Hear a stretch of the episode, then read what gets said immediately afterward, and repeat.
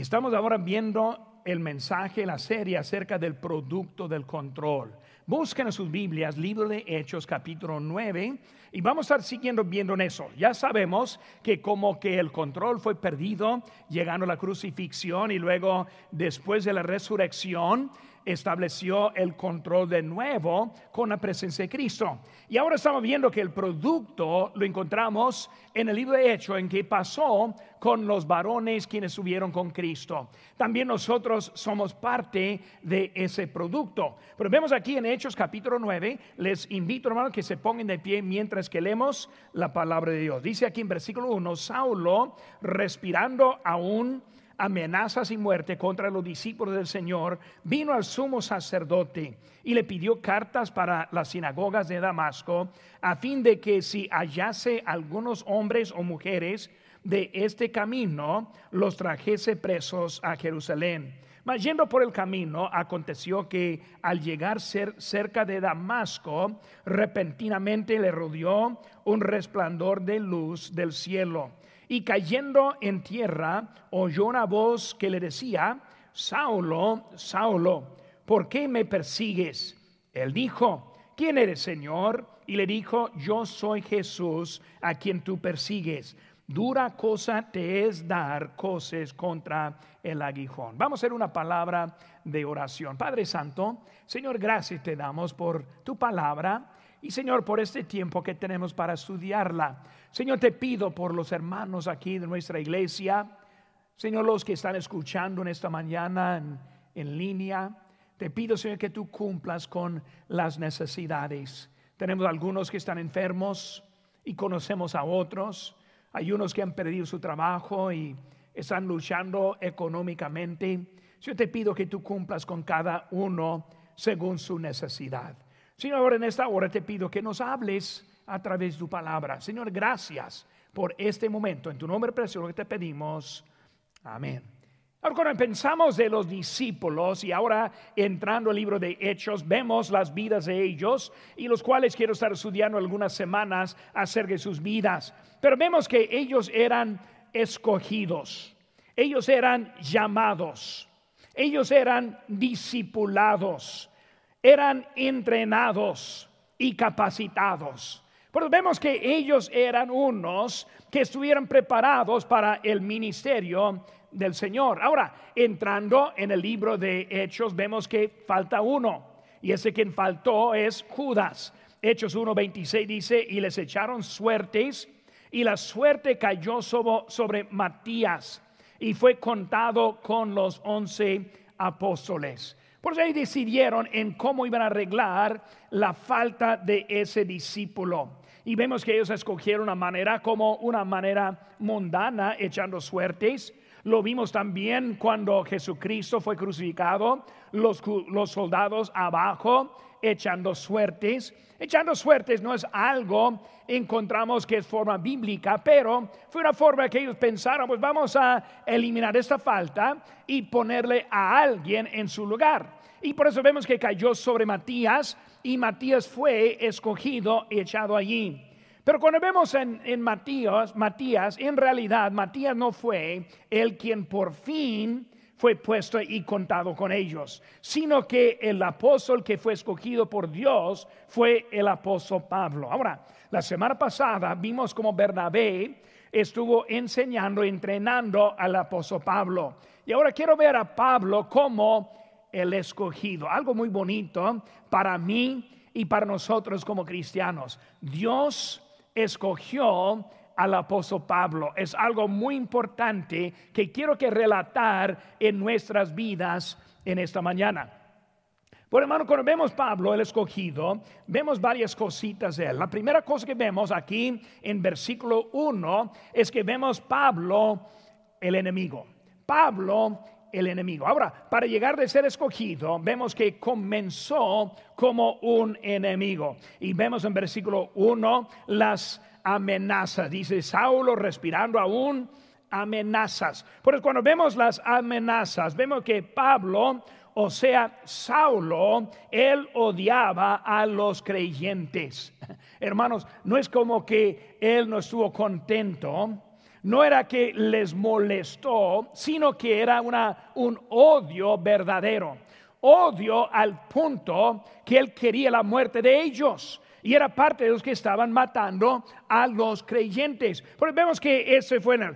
¿Cuál fue el problema verdadero con aquellos creyentes?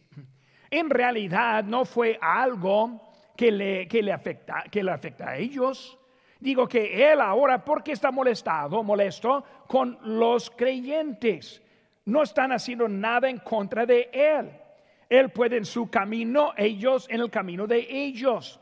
Pero siempre se demuestra algo en el espíritu y el corazón de, de, uno que simplemente quiere criticar a otros simplemente para hacerlo o simplemente quiere odiar como este Pablo le odiaba. No fue cosa de él, pero sino que él fue un enemigo en ese momento. Por eso cuando vemos eso, no fue algo que le afectó, pero él pensó para conservar su propia religión, fue necesario eliminarlo a ellos.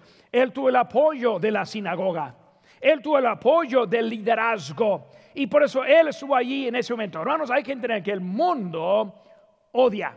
El mundo odia. Eh, no es muy difícil ver a los medios sociales, no es muy difícil ver a los medios de comunicación como que hay tanto odio que está y existe en este mundo. La gente está contenta ver tragedias, ver problemas con otros y luego no tienen compasión en su corazón. ¿Por qué? Es el odio que hay. Dice en Juan capítulo 19, versículo 18, si el mundo os aborrece, sabed que a mí me ha aborrecido antes que a vosotros. Vemos que ahora Cristo está diciendo plenamente, les van a, a odiar a mí, a usted, a la iglesia, al cristianismo, viene el odio. Hoy en día esa misma actitud se demuestra en muchas maneras. Hermanos, la iglesia no es esencial según el gobierno en esta pandemia. Hay que regar, hermano, hay que recordar que los capellanes son esenciales en el militar en el tiempo de guerra. Porque cuando van a guerra, ellos lo cuentan con la ayuda espiritual como esencial. Pero en esta pandemia, los gobernadores, los que están haciendo reglas, han decidido que la iglesia no es esencial. Hermanos, estamos viendo el odio. Dejamos a personas mueren solos en los hospitales. Un amigo mío eh, pastor misionero que se murió hace unas pocas semanas y le, dio un infarto y cuando lo llevaron al hospital ya jamás lo pudieron ver. Duró vivo como, como tres días sin visitas de nadie, inclusive su propio pastor, y se murió solito ahí en eso. Hermanos, vemos que eh, es, es, es algo que el mundo, el mundo quiere pintarnos a nosotros como los que odiamos. En, Facebook vemos muchas eh, caricaturas y cosas demostrando como nosotros odiamos, hermanos, nosotros amamos, nosotros predicamos el Evangelio. Los cristianos aman a los del mundo, no aceptamos el pecado, pero si amamos a los pecadores. Y por eso vemos que el mundo quiere pintarnos en una forma diferente. Ahora Pablo, o sea, Saulo, fue un enemigo de la cruz de Cristo. Segunda cosa, hermano, vemos que el amor de Dios produce la amistad. Algo muy interesante en eso. El amor de Dios produce la amistad. En Romanos 1.1 dice, Pablo, siervo de Jesucristo, llamado a ser apóstol, apartado para el Evangelio de Dios. Vemos, hermanos, el amor de Dios produce la amistad. Éramos enemigos. Por la herencia nosotros éramos enemigos. Nosotros éramos enemigos. Por causa que nosotros pecamos, somos enemigos de Dios, nacidos como enemigos. La naturaleza está en contra de Dios. Romanos 8:8 dice, los que viven según la carne no pueden agradar a Dios. Hermanos, si uno está viviendo según sus deseos, Fácilmente la Biblia dice que no podemos agradar a Dios. Porque vemos que en nuestra carne nosotros éramos o aún somos enemigos. Pablo, de ser un enemigo de Dios, ahora es un siervo de Dios. Algo cambió en su vida. Porque vemos que él con sus amenazas, yendo a matar, yendo este, para eliminar, y ahora está predicando el evangelio del amor. Por eso, hermanos, ese amor produce la amistad. ¿La amistad con quién? La amistad con Dios. Nosotros antes de Cristo somos o éramos enemigos de Dios. Con Cristo, ahora nosotros somos amigos de Dios. Ese amor de Dios produce la habilidad de ser un amigo de Dios. Romanos 5:10 dice, porque si siendo enemigos fuimos reconciliados con Dios por la muerte de su Hijo. Mucho más estando reconciliados, seremos salvos por su vida. Por eso vemos, hermanos, que Pablo en sus amenazas mostraba que era enemigo. Y luego cuando entró Cristo en su corazón de ser enemigo, ahora es amigo. Por eso, hermanos, ese amor de Cristo produce ahora una amistad con Dios en nuestra vida. Vemos, hermanos, también la misma, la misma amistad produce la enemistad. Algo curioso que estoy diciendo. Vemos, vimos ahora las amenazas y luego el amor produce amistad, pero la amistad produce la enemistad. Vemos ahora en Santiago 4:4 dice, oh almas adúlteras, ¿no sabéis que la amistad del mundo es enemistad contra Dios? Cualquiera pues que quiera ser amigo del mundo se constituye enemigo de Dios. Por eso, hermanos, el amor de Dios me hace amigo de Dios. Ahora, mi amistad con el mundo produce enemistad en contra Dios, quien me hizo amigo poca de confusión en lo que estoy diciendo, pero vamos a ver lo que dice la palabra de Dios para explicar lo que hay. Hermanos, el amor de las cosas del mundo afecta nuestra relación con Dios.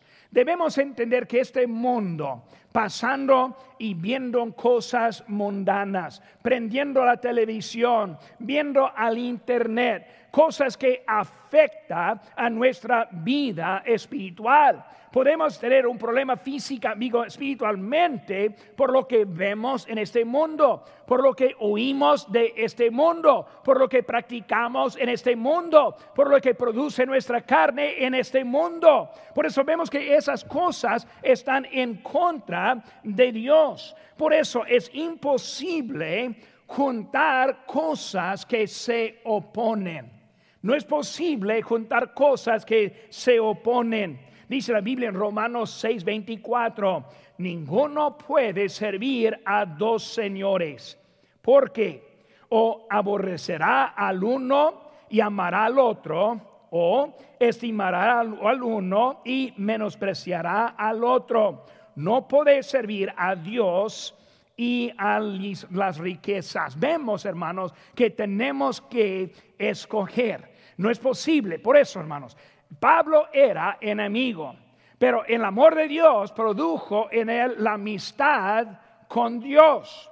Pero si seguimos con amistades en el mundo, eso nos pone otra vez como enemigo de Dios. Por hermanos, hoy en día hay cristianos que son salvos, pero viven su vida en la manera mundana ellos se cuentan como enemigos. ¿Por qué? Porque trae confusión en la vida de, los del mundo.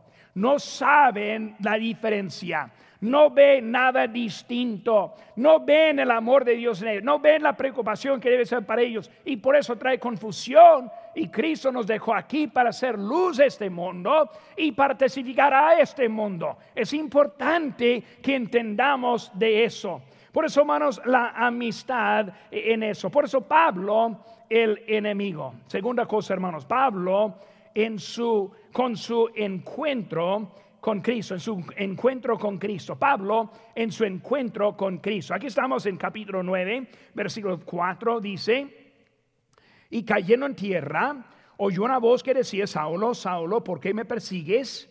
Él dijo, ¿quién eres, Señor? Y le dijo, soy Cristo, soy Jesús, a quien tú persigues. Vemos ahora, hermanos, que hay algo en su encuentro que Cristo. Por eso, hermanos, vemos que él fue un enemigo y ahora su encuentro está cambiando. Muy importante que entendamos eso, hermano, muy, muy importante. Primeramente, vemos un lugar específico. Un lugar específico. ¿Cuál fue ese lugar? Pues vemos aquí en versículo 3, en camino a Damasco. Por eso, Pablo está escribiendo, o más bien otro está escribiendo aquí, y luego Pablo está contando a dónde fue. Pablo, ¿a dónde encontraste a Cristo? Pues en el camino a Damasco. Pablo, ¿qué pasó? Cuénteme un poquito eso. Primera cosa que vemos es un lugar específico. Hermanos, los que nosotros conocemos a Cristo, recordamos a un lugar específico. Ahora, no quiero echar dudas en una persona que tiene su fe en Jesucristo, pero si hay uno que está confiando en algo que no es bíblico, es tiempo poner su fe en lo que es bíblico. Por hermanos, cuando hablamos de un nacimiento, un nacimiento es algo que pasó en un lugar específico. Ahora, yo no sé dónde fui nacido, porque yo era muy pequeño en el tiempo, pero mi mamá sí lo sabe. Por eso era un lugar específico. Pablo está hablando de un lugar específico, el camino a Damasco. Él no tuvo planes para recibir a Cristo. Él no estaba buscando al Señor Jesucristo, sino hasta que él quiso hacer otras cosas que no eran de Cristo. Pero vemos que ese lugar específico es cuando que Cristo ahora le encontró a él. Porque vemos que ahora ese encuentro, ese lugar, hermanos, hay que recordar también la Biblia, un lugar como el carcelero de Filipos, recordando que como Pablo y Silas adentro cantando y luego el, el terremoto pasó, ese carcelero ahí estuvo recordando un lugar específico. Cuando recordamos la vida del eunuco con Felipe estuvo en su carro caminando de regreso cuando algo pasó en su vida y fue en un lugar específico. Cuando yo recuerdo mi propia vida, hermanos, fue un lugar donde yo fui salvo. En la escuelita bíblica de verano, agosto de 1966, yo como niño encontré al Señor un lugar específico. En mi mente ahora puedo recordar como niño tan chiquito aceptando a Cristo en ese lugar. Ahora, no solo fue un lugar específico, sino también era un evento memorable. Vemos ahí en versículo 3 todavía, mas yendo por el camino, y luego dice, aconteció que al llegar cerca del Damasco, repentinamente le rodeó un resplandor de luz del cielo. Por eso, fue ahora un evento memorable. Luz del cielo, resplandor de luz, luz inmensa, luz impresionante, luz memorable pero vemos que ahora Pablo está allí describiendo acerca de su evento. Vemos un lugar específico, pero también un evento memorable. Hermanos, cuando usted acepta a Cristo, va a recordar a dónde fue el lugar. Va a recordar qué pasó en ese momento. Y hay que estar recordando lo que pasó en ese momento. Con él eliminó la vista. Fue un evento recordando el evento del carcelero en Filipos. Dice en Hechos 16, 30 y 31, él dijo, ¿qué debo hacer para ser salvo? Y respondió Pablo, cree en el Señor Jesucristo y será salvo. Hermanos, de muerte a vida físicamente. Él sacó la espada, se iba a suicidarse. Cuando llegó la voz, no te hace daño, y luego él dijo, ¿qué debo hacer? Cree. Por eso esa, ese momento él recibió vida física, pero también vida eterna. Algo que pasó, un evento memorable. El evento de ese eunuco con Felipe en su carro. En Hechos 8:30 dice, ¿entiendes lo que lees? Está hablando de eh, este de Felipe. Él dijo, ¿cómo podré si alguno no me enseñare? Entonces Felipe, Felipe, abriendo su boca y comenzando desde esta escritura, le anunció el Evangelio de Jesús. Hermanos, vemos cómo es la salvación, bien claro en ese punto. Él está diciendo, pues dijo Felipe, entiendo lo que estás leyendo, pues no sé, si nadie me enseña, no, sé. Un niño, hermano, de chiquito, necesita a alguien que me hablara.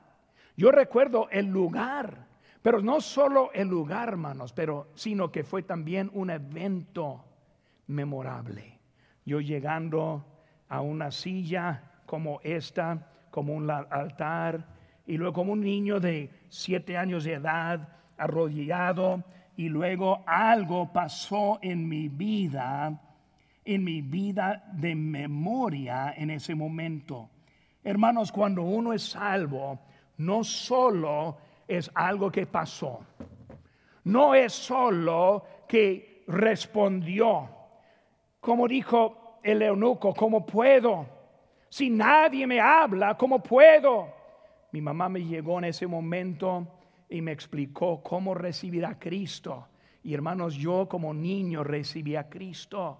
Algunos niños que tal vez no recuerden en dónde o no recuerdan cómo pasó o quién le habló. Tal vez está aquí en este momento y solamente alguien le dijo, pues salvo, pero en usted mismo no recuerda esos momentos. Hermanos, es algo, como vemos aquí, algo inolvidable que vemos eso. Un evento en que pasó, dijo él muy claro, cree en el Señor Jesucristo y será salvo. No es algo grande ni complicado, pero algo muy importante. Por eso vemos ahora el lugar específico el evento memorable y luego una decisión estable, una decisión estable, la palabra de Cristo. Eh, cuando vemos su actitud antes de la salvación, ese pensamos en él antes salvación, él tenía otra actitud, la locura para estar en esa e, en contra de Cristo. Hermano, debemos entender, Dios ahora tiene algo para nosotros. Vemos que tenemos una respuesta aquí. Capítulo, versículo 6 dice, ¿quién eres, Señor? Vemos su respuesta, vemos su respuesta lógica, viendo la luz, entendiendo que hay un creador, quien, entendiendo que Dios es Él quien puede dar la vida y la puede quitar. Hermanos, es lógico poner la fe en Jesucristo, no como en la ciencia de este mundo que habla de la evolución y somos como animales que vivimos y morimos y nada más hay. Hay que recordar, es Dios quien nos da y produce esa vida en Él. Hermanos, vino de una decisión. Cuando recordamos las decisiones, como con el carcelero, versículo 33 dice, y Él, tomándolos en aquella misma hora de la noche, les lavó las heridas y enseguida se bautizó él con todos los suyos. Vemos, hermano, ese momento que él estaba llegando allí. ¿Cuál fue su decisión? Ahora que soy salvo, quiero seguir el bautismo. Quiero seguir en la obediencia. Hermanos, esa decisión recibir a Cristo no más es la primera decisión de otras decisiones. Recordando el eunuco con Felipe, en su carro. En versículo 36 él dijo, yendo por el camino, llegaron a cierta agua y dijo el eunuco, eh, aquí hay agua, que impide que yo sea bautizado? Vemos que el eunuco igual, él dijo que ahora yo, eh, aquí estoy, mi decisión me sigue a otra decisión, pero ¿cuántos hay? Simplemente quieren confesar, pero nada más. Hermanos, hay que venir a asistir. Hay que ir a las aguas del bautismo. Hay que seguir los pasos que Cristo presente a nosotros en nuestra vida. Por hermanos, es lo que es el producto del control que hay en nuestra vida. Pablo, el enemigo. Vemos Pablo, el encuentro con Cristo. Y ahora Pablo, el siervo del Evangelio. Aquí vamos a ir ahora a Romanos capítulo número uno. Busquen conmigo, hermanos, Romanos capítulo número uno. Y vamos a ver ahora el versículo número uno. Romanos 1.1 dice, Pablo, siervo de Jesucristo, llamado a ser apóstol, apartado para el Evangelio. ¿Qué vemos con Pablo ahora con, en, su Evangelio? Vemos su llamamiento. En su llamamiento, hermanos, era un llamamiento divino. Hay evidencia del llamamiento de Pablo su liderazgo, su dirección, su cumplimiento. La evidencia, hermanos, hay en los llamados de los siervos de Dios. Los siervos llamados por Dios somos diferentes que como antes e, éramos. La confianza en su posición, no en sus habilidades, porque vemos a él primero aquí, Pablo, siervo de Jesucristo. Por eso no está hablando de que quiere, quiere ser elevado, sino algo que Dios le puso, es su llamamiento. Hermanos, no solo llamamiento divino, sino también hay un llamamiento práctico. Ese llamamiento práctico es para todos. Dice en 2 Timoteo una nueva, quien nos salvó, hablando todos, y llamó con llamamiento santo no conforme a nuestras obras, sino según el propósito suyo y la gracia que nos fue dada en Cristo Jesús antes de los tiempos de los siglos. Hermanos, la salvación produce, escuchen bien, produce un llamamiento. Ahora, igual como Dios llama a los predicadores, a los evangelistas, a los misioneros, muy bien, Dios llama a los predicadores, pero también Dios llama a los que son salvos. Ahora, no es el mismo llamamiento ni el mismo tipo, pero es algo muy importante que entendamos ahora. ¿Cómo es que nos llama a nosotros? Salvación viene con un llamamiento que significa un propósito. Vemos la importancia. Muchos cristianos nunca encuentran su llamamiento, o sea, nunca encuentran su propósito por lo cual que Dios les salvó. Hermano, Dios nos salva con propósito. No cada uno predicando aquí en el púlpito, pero con cada uno con llamamiento igual de importancia.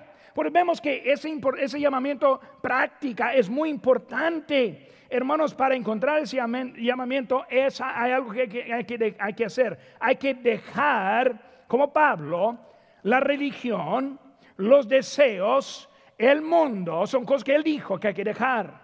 Hay que dedicarse a quién? A Cristo con un propósito y luego también al mundo. Dejamos el mundo para ir al mundo. O sea, yo dejo lo que es del mundo, pero yo voy al mundo con el Evangelio de Jesucristo. Eso es lo que está hablando del llamamiento. Cuando respondemos al llamamiento de Dios, produce en nosotros un cambio. Un siervo llamado, un siervo apartado vemos la posición. Antes del camino a Damasco era un enemigo. Después del encuentro vemos el sumiso, la sumisión.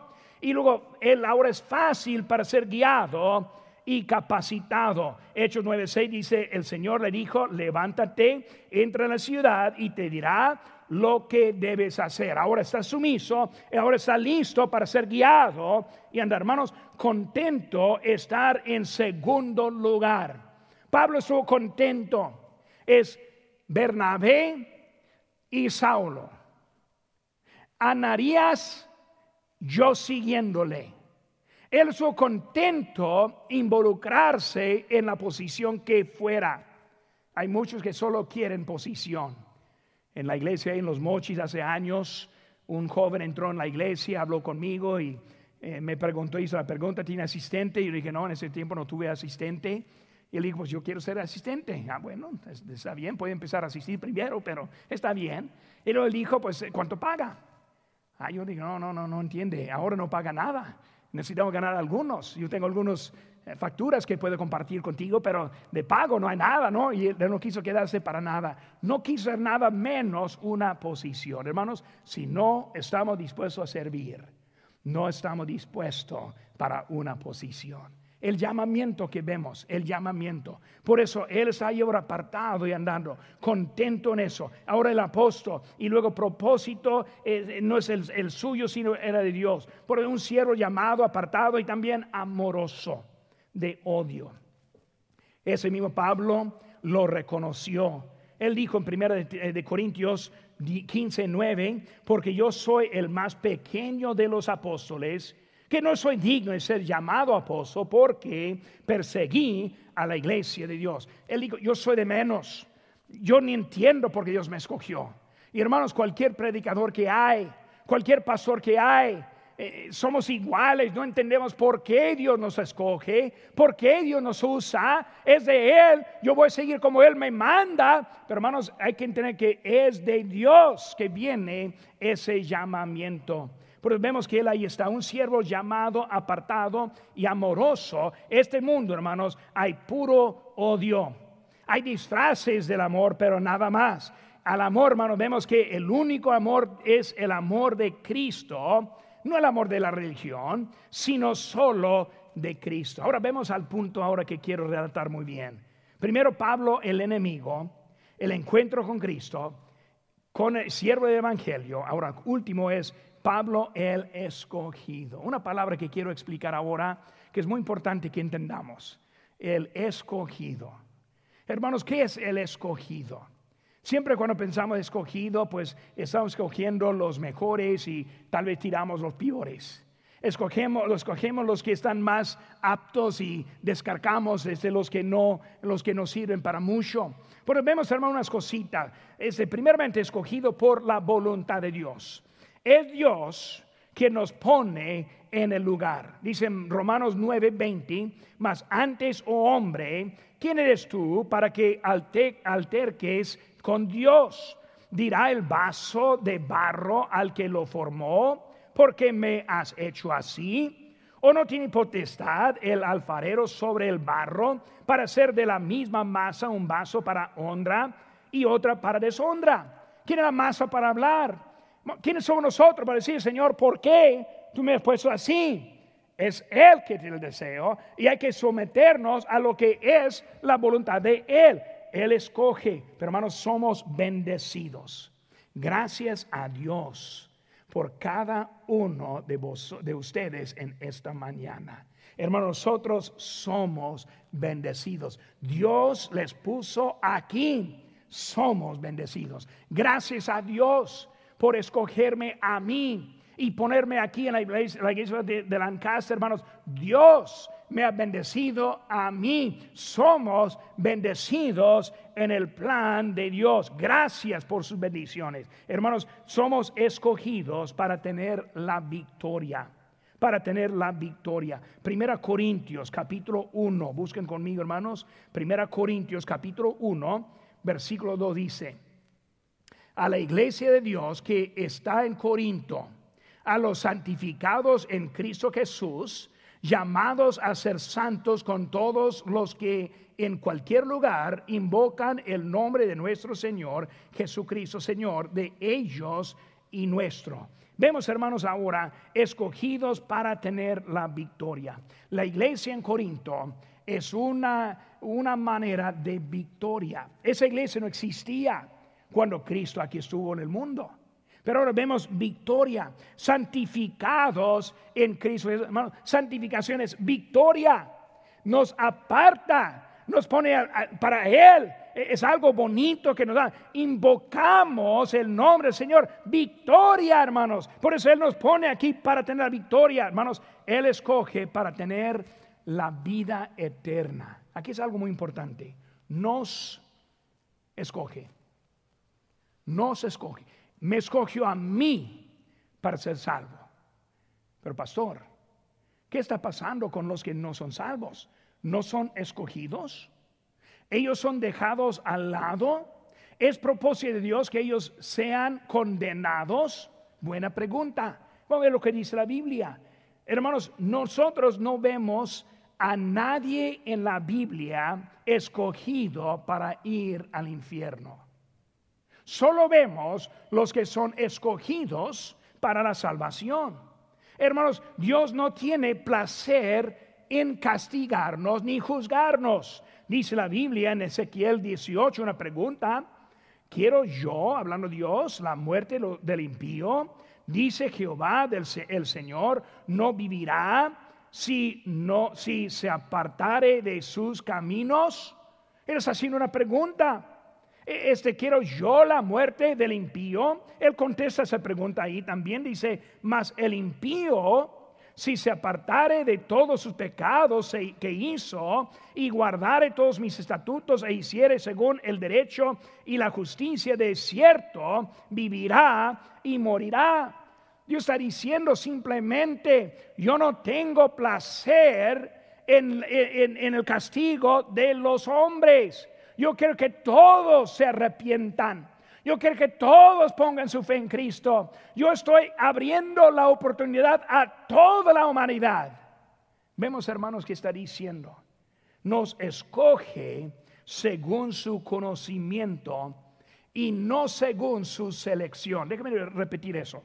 Nos escoge según su conocimiento, no según su selección.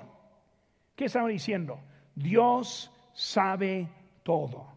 La persona que está escuchando en ese momento, que no conoce a Cristo como su Salvador personal, él sabe si al final de ese culto va a aceptar a Cristo o no.